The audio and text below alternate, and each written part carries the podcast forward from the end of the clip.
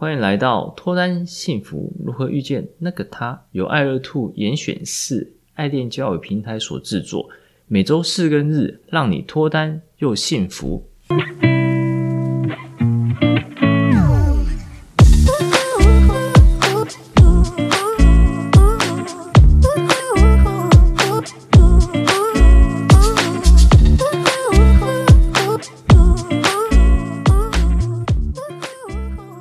大家好，我是杨森，你们的爱情总监。大家好，我是爱乐 Two 的爱情顾问 Grace。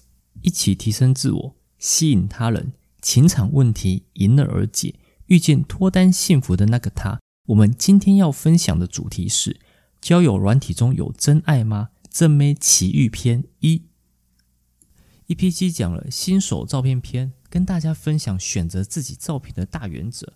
EP 八讲了女生用交友软体的优劣，那 Grace 也跟大家分享了女生用交友软体的一些趣事跟应该要注意的点。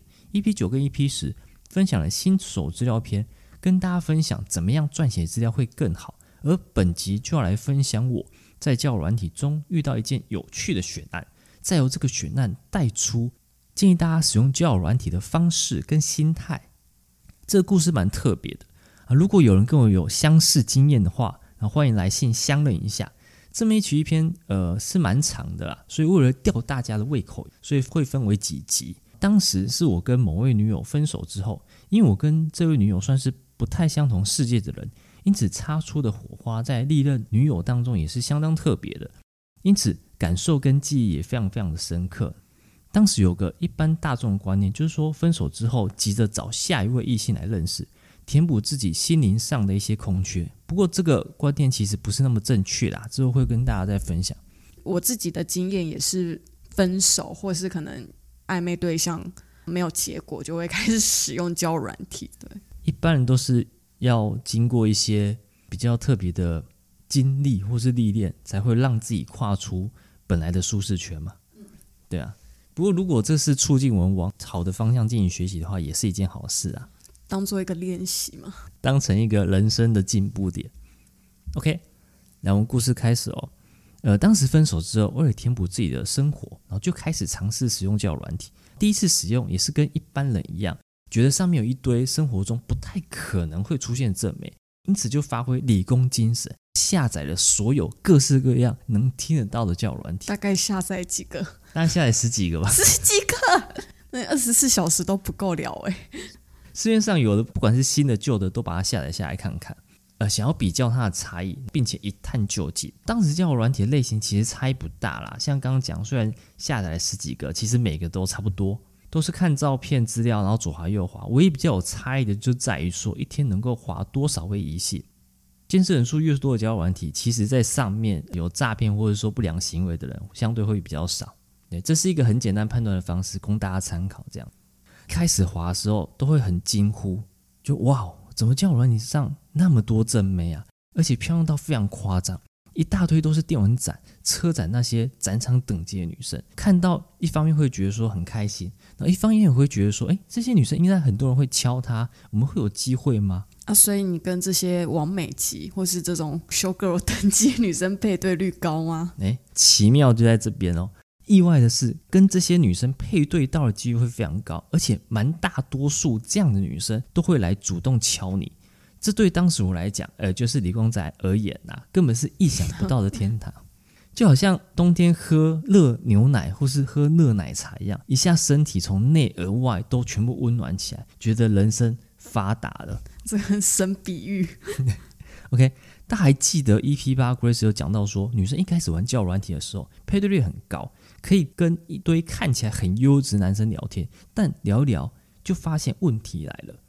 而男生有类似的剧情转折，我慢慢就发现前面那些主动敲你的那些正妹，主要分为几种。第一个可能募资卖保险，然后还有加奇怪赖群，像说投资这一种。然后还有一些直播主会请你加他的赖官方账号。然后为了他的直播来找人气，这些都是非交友目的而来交友软体的女生，大概占了整个交友软体二分之一到三分之二之多。哇塞，那真的比例很高耶！可是如果你发现你跟他们的交友目的不一致，可是他又是这么完美级的正妹，你还会继续跟他们聊下去吗？嗯，这可能会分为几个阶段。对，第一个阶段的话，就是刚使用交友软体的时候，大家都会抱着比较天真想法，就会觉得说，哎，这些真没赖我敲我，哎，我好像有机会耶。开始男生一定都会跟他聊下去，那后来慢慢发现，他们目的真的就是那么不一致。像有些直播主里面赖官方账号的人数可能接近千人或是万人，换句话说，他不可能注意到你嘛。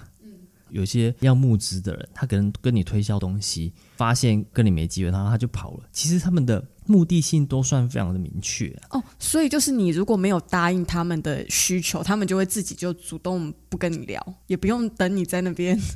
呃，对，没错。呃，一开始大家可能会男生啊，会抱持比较天真想法，就会觉得说，嗯，这些人的目的虽然不是交友为主，可是搞不好我们还是可以跟他交到友。后来发现其实非常的困难，很难。里面印象最深刻莫过于脸蛋超美，身材超好，而且旅游各地那些地点蛮多是知名景点。这些女生一开始都会有一些打招呼的起手式，就是你好，我不太常用这边，请加我的 line。男生一听到这边一定会超嗨，对不对？就不用跟他聊天聊到你死我活，不用天天等他上线，就能够马上获得对方的 line。但殊不知，这就是爱情诈骗的开始啊！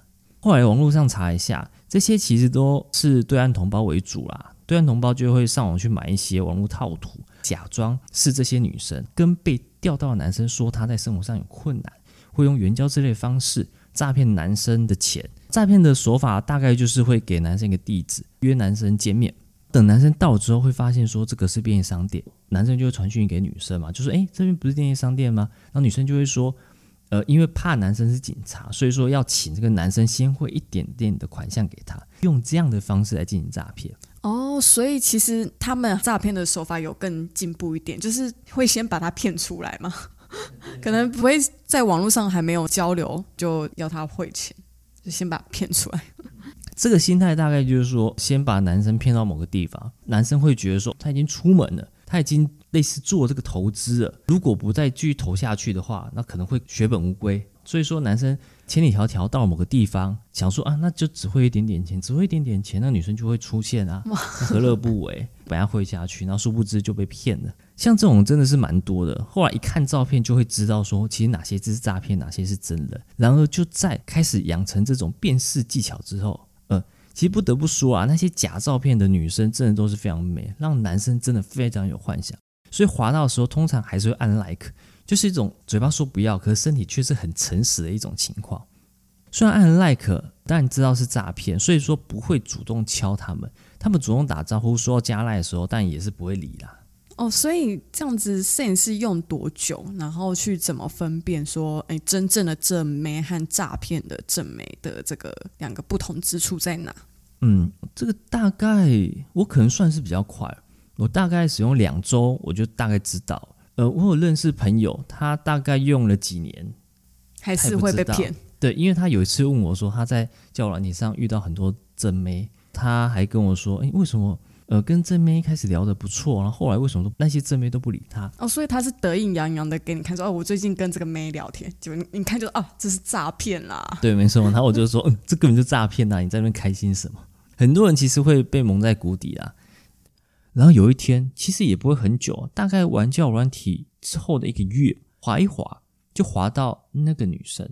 当时对那张照片的印象非常深刻，今天脑海中似乎还能清晰可见那个女生的轮廓，然后还有的坚挺的鼻子、水汪汪的双眼、金色的头发，带着很浓厚的外国人气息，穿着细肩带的白色衣服，笑容很腼腆。看到这边，当然就直接给她按了 like。就像前面讲的一样啊，口嫌体正直，但按了之后，他并没有主动敲我，这就让我觉得有点好奇。而跟他相遇到认识，然后甚至熟识，一切都看似梦幻，找不出问题，但又觉得哪里怪怪。至于详细内容，留到下集再来分享吧。免费交友软体其实充斥着很多陷阱在，那为什么会有很多陷阱呢？就是因为免费的嘛。所以简单来说，价格会筛选使用者。免费的东西在上面要保持认真交友的人，不是说没有，只是比较少。所以，如果你想把交友软体当成唯一的交友途径，也不是说不行啊。但你就必须要学习了解交友软体会常出现的问题，才不会遭遇到诈骗的这些问题。然而，这样往往会花非常多的时间进行探索跟学习。因此，还是建议把交友软体当成一个练习场域，练习你的拍照技巧，练习你的撰写资料的方式，还有跟异性聊天的技巧等等，这样才是一个健康的心态哦。下次会针对我跟这位女生聊天、相遇，还有其他光怪陆离的情况跟大家分享。如果对于我们今天的主题或内容有什么心得或想法，欢迎来信，也欢迎分享本节内容给你有相似问题的朋友哦。每周四、周日晚上十点，跟着爱乐 Two 一起提升自我，up up。也欢迎分享本集的内容给你想脱单或者想要获得幸福的朋友。遇见爱乐，遇见爱情，我们下次见，拜拜。